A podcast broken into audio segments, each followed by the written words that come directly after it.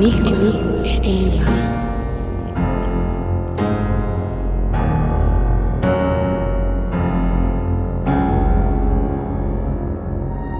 Bienvenidos a su programa Enigma. Ya una vez, una semana más que nos van a tener que escuchar. Pero que las risas no van a faltar el día de hoy. Ya nos vuelve a acompañar Fausto después de una ausencia de dos semanas. Se te extrañó, amigo. Y bueno, déjenme comentarles que también es nuestras redes sociales, arroba enigmasm en Facebook e Instagram. Y vamos a dar la bienvenida a todo, a, a nuestro equipo de locutores. Vamos a empezar por quien vamos a estar escuchando más en este programa. El buen Fausto, ¿cómo estás, amigo? dos semanas que se sintieron como una, ¿no? Este, pues aquí ando al 100, siempre listo de encontrar nuevos misterios y nuevas teorías. Eh, eh, rompiendo la magia, Fausto. Pero esperemos que sí. La ma- eh, de cualquier manera, aquí la volvemos a hacer, ¿cómo no? También nos acompaña Pam. Hola, Pam, ¿cómo estás? Yo muy bien, muchas gracias por preguntarme, Mario. Estoy muy emocionada por escuchar ya por fin a Fausto narrarnos una historia una vez más. Ya era justo y necesario. Definitivamente ya se le extrañaba. Y ahora vamos con esta confusión de Fers. Porque vamos a empezar con Fer y a ver quién, quién decide empezar. ¿Cómo estás, Fer? ¿Cómo estás? ¿Qué- ya, ¿Ya lista para el programa de hoy? Ya lista, bueno, me señalaron, entonces aquí estamos. Con hambre, pero todo se puede. Con hambre a las 7 de la noche, no, ya sabrán que no es un programa en vivo después de tres semanas. Y eh, cuando grabamos esto, sí hace hambre, por lo que eh, tal vez algunos gruñidos de estómagos van a escuchar. Y ahora vamos con la otra Fer, la productora. Ahora sí, ¿cómo estás, Fer? aquí revelando los secretos de producción. Pero sí, aquí estoy muy emocionada de estar una vez más aquí en Enigma con ustedes. La verdad es que los temas que vamos a tratar, bueno, el tema que vamos a tratar hoy va a ser muy divertido, así que esperen. Porque aparte siento que Fausto lo va a hacer muy bien. Te quiero mucho, amigo. Te extrañaba. Hambre de la mala. Este sí, yo también te extrañaba, Fer. Y déjenme, por último, comentarles que nos pueden encontrar en Spotify y tanto en al aire a las 7 y media que deben de estar, escuchar escu- estar escuchando esto y si no en Spotify a la hora que más les guste para su deleite. Ahora sí, es momento, ya no te interrumpo más, date Fausto. No, pues ya, si quieres tú, narra todo, amigo, no, no es cierto. Y es que vamos a hablar de The Lady of the Dunes, la mujercita de las, lu- las lunas, iba a decir, las dunas. Bueno, no es mujercita, pero Las bueno, tunas. Las tunas. El 26 de julio de 1974, una niña de 9 años paseaba a su perro cuando encontró el cuerpo de una mujer no identificada, como cualquier sábado por la mañana.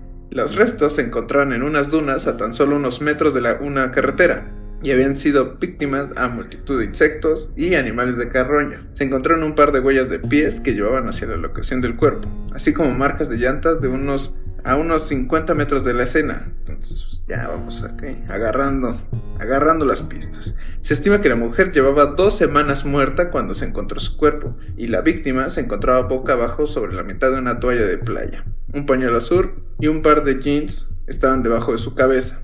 Tenía el pelo largo castaño rojizo, recogido en una cola de caballo con una banda elástica con manchas doradas. Las uñas de sus pies estaban pintadas de rosa. No había indicación de lucha, por lo que la policía asumió que ella debió de conocer a su atacante o que simplemente estaba inconsciente.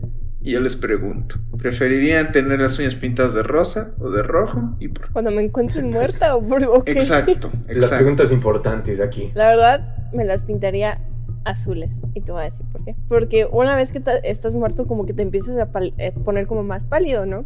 Entonces, o sea, chance y las uñas rojas van como cuando tienes así colorcito vivo, lo que quieras, pero el azul, pues ya es un color frío de por sí, entonces no va a desmachar una vez que ya estás muerto. Pensando en la muerte. En que eso sí, yo dije rojas o negras. Creo, no me acuerdo qué color dije, pero no dije Sí, eso. pero, pero estás mal. No es ninguna de las dos. Ninguna de las dos. Eh, ¿Tú, Fausto? ¿qué pasó? ¿De qué color las quieres? Negras, como mi alma. Y entonces se determinó que la mujer tenía algunos trabajos dentales muy específicos, como coronas que tenían un valor de entre 5 mil y 10 mil dólares, lo cual vale más que muchas cosas que yo tengo en esta humilde vida. Los dentistas lo llaman el estilo neoyorquino de trabajo dental, ¿no? El East Coast contra el West Coast. Y varios de sus dientes habían sido extraídos. Le faltaban ambas manos y el antebrazo derecho. La mayoría de las fuentes dicen que tenía entre 25 y 40 años. La mujer fue casi decapitada, posiblemente por estrangulamiento, y un lado de su cabeza había sido aplastado con, posiblemente, una herramienta de grado militar. Esta lesión en la cabeza fue lo que se considera la causa de muerte. También había signos de agresión sexual post-mortem.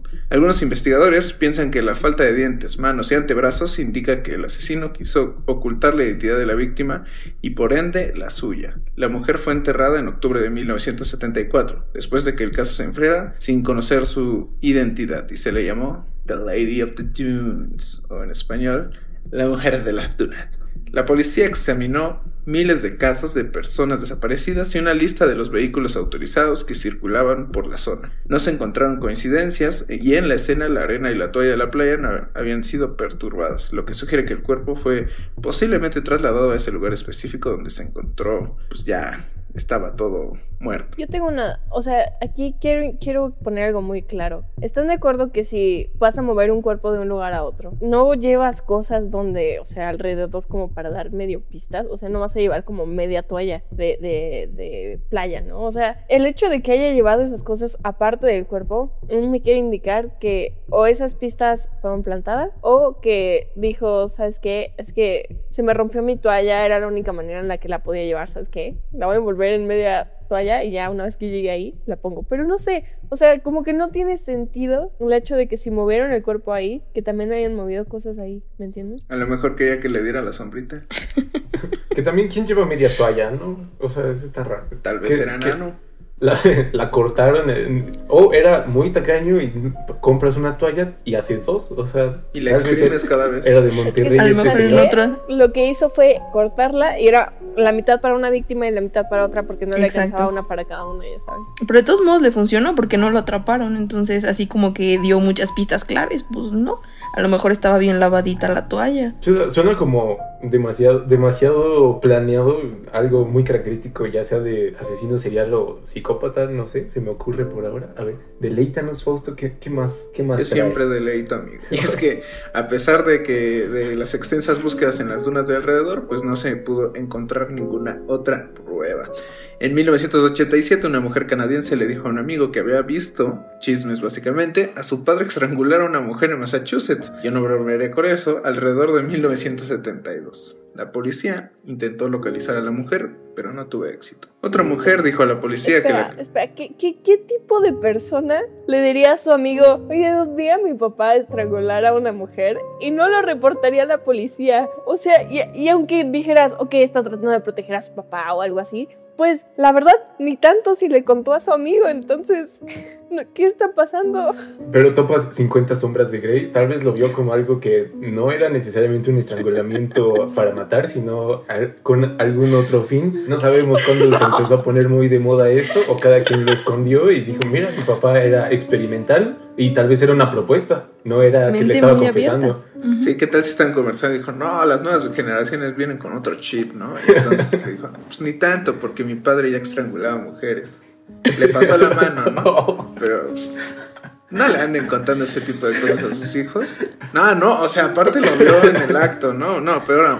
Pero bueno, otra mujer dijo a la policía que la reconstrucción facial de la víctima se parecía a su hermana que desapareció en Boston en 1974. Los investigadores también siguieron una pista que involucraba a la criminal desaparecida Rory Jean Keshinger, quien tendría 25 años de edad al momento del asesinato. Las autoridades vieron un parecido entre Kessinger y la víctima. Sin embargo, el ADN de la madre de Kessinger no coincidía con el de la víctima. La, la, verdad es que si alcanzan a ver como fotos de, de, Kessinger, que realmente es, creo que hasta podríamos hacer un programa solamente de ella, porque realmente es una de las criminales bastante interesantes de las que podríamos hablar en este programa. Pero si ven una foto de ella y la comparan con la reconstrucción facial que hicieron con, con Lady of the Dudes, la verdad es que se parecen bastante y, y la, sí me creería que fuera ella más que ya saben que el ADN dijo que no, pero puede ser que Kessinger haya sido adoptada y eso explicaría por qué el ADN de su madre no machea el de la víctima. Yo nada más digo. Pésima manera de enterarte que eres adoptado, ¿no? Pero bueno. su vida no era tan buena para estar en la cárcel. En agosto de 2015 se especuló con que Lady of the Dunes podría haber sido un extra en la película Tiburón de 1975 y filmada en Massachusetts en 1974. Y es que Joe Hill, el hijo del autor de horror Stephen King, advirtió de esta posibilidad a la policía. Hill se enteró del caso después de leer, cito, The Skeleton Crew, cómo los detectives aficionados resuelven los casos enfriados de América unas semanas antes. Hill le dijo a un investigador del FBI que durante la secuencia de la película Llega la multitud del 4 de julio, vio a una mujer que se asemejaba a las imágenes de la víctima que se presentaban en la reconstrucción. Llevaba un pañuelo azul y unos pantalones similares a los que se encontraron con el cuerpo. La película fue realizada entre mayo y octubre de 1974 y se realizó principalmente en Menemsha, en Martha's Vineyard, a unos 160 kilómetros al sur de Provincetown, que es donde se encontró el cuerpo. ¿Se imaginan? Que, la última vez que alguien te haya visto, o sea, no sé si sea verdad, no sé si realmente haya sido la víctima o no, pero que las, los últimos instantes donde te hayan visto vida fue una de las películas más icónicas del planeta. ¿Se imaginan? Sería como lo más épico. Salir de extra en las vacaciones del terror. Uf, la risa en vacaciones. Vacaciones de la risa mejor.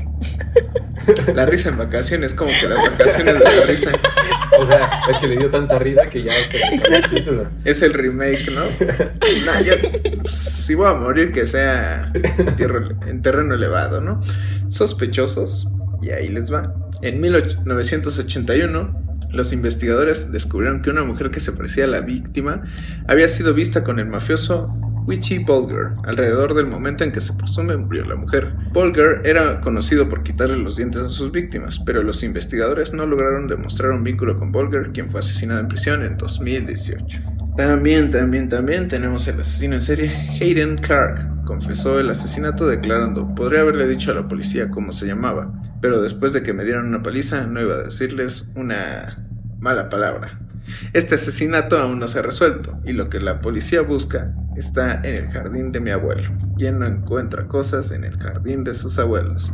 Las autoridades dicen que Clark sufre de esquizofrenia paranoide, una condición que puede llegar a, alguien a confesar falsamente los crímenes. En abril del 2000, Clark llevó a la policía a un lugar donde afirmó haber enterrado a dos víctimas 20 años antes. También declaró que había asesinado en varias otras ocasiones, en varios estados, entre los años 70 y 90. En 2004, Clark envió una carta a un amigo declarando que había matado a una mujer en Cape Cod, Massachusetts. También envió dos dibujos, uno de una mujer desnuda y sin manos tumbada sobre su estómago y otro de un mapa que señala dónde se encontró el cuerpo. Hasta Creo la que fecha. ahí ya es bastante específico, ¿no? Está como yendo a detalles, seguramente algunos que ni se publicaron y, y está como, mira, yo sí lo hice, pero la policía lo está tachando de, de loco, lo cual me lleva a pensar de que chance la policía está tratando de encubrir algo más y por eso están dejando que este hombre esté libre. Pero ya saben, yo siempre le tengo mucha desconfianza a la policía, especialmente estadounidense, porque ha tenido mucha historia, especialmente alrededor de donde estaba la víctima, de corrupción. Entonces, no lo sé. Ahí hay algo que, que suena mal. La próxima semana la visa de Fer va a estar vencida o va a tener algo extraño. Y es que hasta la fecha la identidad de Lady of the Dunes y su asesino sigue siendo un misterio. Y ahora aquí es donde les pregunto. Si fue Clark, bueno, ya la señorita Fer ya me dijo sí. Pero ¿quién más piensa que sí? ¿Quién piensa que no? Yo creo que sí debió haber sido parte de una serie de asesinatos de al menos un asesino serial. Porque, o sea, es particularmente mórbido este asesinato, no sé cómo decirlo.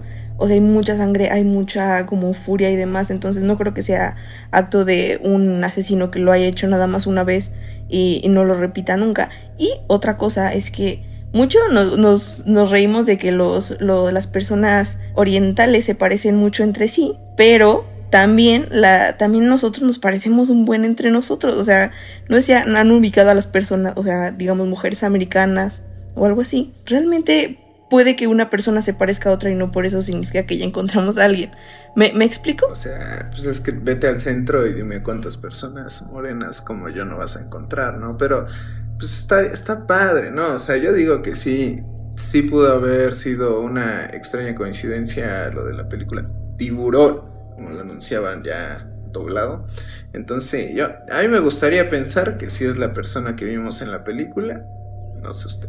Sí, sobre todo si hablamos de que era algo de época lo que se estaba vistiendo, digamos, o sea, de la, en cuanto al contexto era algo muy común, pues tampoco hubiera sido tan difícil realmente encontrar a alguien que estuviera vestido igual con unas características muy similares. Hubiera estado cool.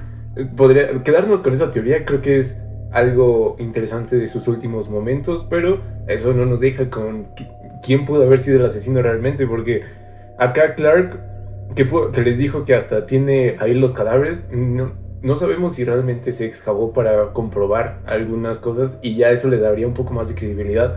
Simplemente si se le dijo como, ah, es que es esquizofrenia paranoide y ya inmediatamente descalificarlo si está misterioso. Yo no quiero perder mi visa o que ni siquiera me la puedan volver a renovar, así que yo, yo no juzgo a quién, pero sí puede que haya algo ahí escondido que aún hemos encontrado y espero que ahorita podamos realmente hacerlo. Y de hecho, Pam dijo algo bastante que yo pienso que es bastante interesante, de que el, el crimen en sí fue muy violento.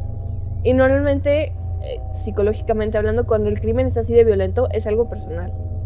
Es algo de, de que como pareciera que una persona realmente hubiera conocido a esta Lady of the Dunes y por alguna razón, no sé, puede ser como un trío amoroso o que tuvo problemas con esta persona. No lo sé, pero da la idea de que ella realmente conocía a su víctima, víctima que fue lo que comentamos hace rato, de que la policía dijo como no, no, ella no había como luchado contra esta persona, entonces eso me, me indica, me lleva a pensar que la conocía y no había ninguna indicación de que este, ¿cómo, cómo dices que se llama Fausto? El sospechoso número uno. Ese señor Clark, no hay indicación de que se conocieran desde antes, lo cual me lleva a dudar. Chance y Clark sí mató a personas, no lo sé, no lo estoy negando, pero no estoy tan segura de que sí haya sido con Lady of the Dunes. También otra cosa, o sea, rápido. Creo que estaría sumamente interesante poder ver como los archivos de, digamos, asesinatos de otras personas o de otras mujeres con el parecido de ella, porque ahí también podríamos encontrar un patrón y recordemos que en ese tiempo no había la forma de identificar o, o definir un patrón en varios estados o de reunir varios asesinatos para identificar este eh, digamos al- a un, un perfil de las personas que están siendo atacadas. Entonces también creo que eso es una cierta desventaja para que no les ayudó para nada a, a definir quién era y quién fue su asesino Y que aquí hay algo también extraño y que no hemos tenido tanto en cuenta, es que a pesar de que se dice que llevaba dos semanas muerta, no necesariamente estuvo esas dos semanas ahí en la duna. Ah, Pudieron realmente fácil- fácilmente haberla llevado uno o dos días antes. Recordemos también que si estuvieron sobre arena, las huellas no duran tanto tiempo. Y las huellas en el pavimento, donde haya sido que estuvieran las llantas, tampoco, eh, o sea, sí, esas duran un poco más, pero como para mantenerse frescas, ya que si, ya sea que si hayan estado ahí dos semanas, pues las evidencias ya estaban completamente, ahí nos dirá nuestra abogada qué tanto, eh, qué tan útil pueden llegar a ser estas evidencias después de dos semanas, pero pues no necesariamente significa que estuvo ahí ya todo ese tiempo, la pudieron haber ido a dejar y eso significa que también estuvo en otro lado, eh, escondida y que ahí hay un, algo que no nos están contando realmente. Y de hecho, hablando de, de- Perdón, Fer, perdón que te interrumpa. Rápido, para que me continúes contestando, porque voy a continuar algo que dijo Mario, de que efectivamente no porque a veces cuando un cuerpo se encuentra en, en situaciones como ambientales adversas, como lo son las dunas, donde hay arena, donde hay sol, más los animales de carroña, más los insectos, realmente puede ser muy difícil identificar cuándo murió exactamente. Entonces también esa semana, esas dos semanas, puede, puede haber sido una semana con todas esas condiciones si las agregamos. Eso era todo lo que iba a decir. Por favor, Fer, continúa. Es que es, muy interesante. Hay una parte de mi carrera que no me gusta, que es el derecho penal, porque es muy asqueroso. Pero, por ejemplo, eh, llega un momento en delitos especiales que estudias la esquizofrenia, porque los esquizofrénicos son perdonados, por así decirlos, porque tienen una enfermedad mental. O sea, sí los detienen y todo, e incluso algunas veces los medican. Entonces, por eso yo estoy con el lado de la esquizofrenia. Pero ahorita que hablamos de todo esto que está pasando, de las huellas, la playa, hay muchos aspectos que tomar en cuenta. Que yo digo, si no fue el esquizofrénico, me voy con la idea de Fer de que fue alguien que realmente la conocía y realmente no sabemos qué había ingerido ella, qué había comido, si la habían drogado o algo, no, no sé, no lo escuché porque ahorita en otro lado también. Pero yo creo que hay muchas cosas que estudiar de este caso que todavía no han sido realmente claras y que están escondidas por ahí y que literalmente yo creo que ahorita tal vez ya no se puedan estudiar porque son pruebas muy efímeras, son cosas que terminan pasando y que mueren conforme va pasando el tiempo. Entonces, no Igual sé. las huellas que encontraron podían ser no del asesino, podría ser de alguien que vio el cuerpo y decidió huir al verlo, o sea, realmente creo que son muy circunstanciales. Justamente, no te rías, Fausto, no dije bien circunstancial. No, yo, yo apoyo que puedas hablar. Que. Uy, eh, tengo una llamada. No se preocupe, señor Mario, ocupado. Pero lo que yo iba a decir es: bueno. qué genial es que puedas estar es, investigando sí, pasar, por favor. de forma aficionada, pero supongo que también entorpeces a la ley. Entonces yo, yo le pregunto a nuestra abogada, ¿necesito alguna licencia o algo? O nada más pueda ya, llegar y decir voy a investigar. Pero es que siempre están los peritos valuadores, que son los peritos especializados y que tienen un permiso de juzgados y demás instituciones para llevar a cabo este tipo de investigaciones, porque al final de cuentas, si llegas a un ministerio público o si llegas con un juez a estudiar el caso, si lo hubieran denunciado en su momento, si algún si alguna persona que no sabe sobre el tema y mucho menos que no tiene estudios en ¿cómo se llama? Se me olvida. Este, que no es perito, o sea, que no, ajá, que no, que no sabe de, de cosas forenses, no puede llegar y decir como de, ah, sí, güey, o sea, murió a esta hora, a tal hora. O sea, hay muchas cosas que estudiar en el tema legal con respecto a quién llevó a la investigación, en qué momento se hizo la investigación, quién estaba presente, quién no estaba presente. Por ejemplo, en delitos penales hay algo que se llama como la cadena de custodia, y si esa cadena de custodia no se sigue y se rompe, el caso podría ser dismissed, o sea, podrían así como de, ah, ya, o sea, esto está mal hecho, bye, y ya nunca encontrar al culpable. Entonces hay muchas cosas ahí que tienen que estudiar, razón por la cual yo no soy abogada penalista, niños. yo soy abogada corporativista. Y en vez de perito soy prieto, ¿no? Mario, ya puedes volver a bastante confuso que ya quedé, pero lo que yo les quería decir es eh, las huellas de las llantas, ya regresando otra vez a eso, perdón, disculpa la interrupción, esas huellas sí significaba que querían ir a ver ese cuerpo o que querían ir a dejarlo, esas huellas ya no estaba tan sencillo, las, los pasos tal vez, pero las llantas no. Y otra cosa que no hemos considerado es que tenían un, un tratamiento en los dientes muy específico. No cualquiera tiene, hay coronas de 5 mil o 10 mil dólares que fácilmente podrían ir a rastrear ya que no era como algo que se hiciera, cualquier dentista pudiera o supiera hacer. Así que ahí ya, tan solo para conocer la identidad de ella, creo que les faltaron seguir algunas pistas que nosotros en 15, 20 minutos ya logramos decir como esto puede ser a, que nos pueda llevar a ella y al final decidieron omitirlos. La verdad es que tienes toda la razón. Sí, tienes toda la razón porque hay, tantos detalles así de que no, como dices, no todas las personas pueden comprar y pueden hacerse sus, sus coronas a la neoyorquina. La verdad es que son caras y eso significa que esta persona tenía dinero, lo cual significa que lo más probable tenía algún tipo de estatus, probablemente en Nueva York, porque tenía un estilo neoyorquino. Entonces, bien pudieron hablar con varios dentistas, mostrar cómo buscar los eh, records que tenían de que este dentista hizo tal, pero no, nunca se hizo eso. ¿Por qué no se hizo? Mira, el todopoderoso la justicia estadounidense o patrio Pero bueno, hasta aquí llegó nuestro festival de hoy, diría cierto personaje porquino. Y bueno, recordarles que Enigma Sem en Facebook e Instagram estamos ahí y también pueden escuchar, eh, pueden encontrarnos en Spotify como fuera del aire de frecuencias Sem. ¿Algo más que tengan que decir, chiquillos? Es porcino, no porquino. Uy, las correcciones aquí. Nos vemos la siguiente semana. Bye. Bye.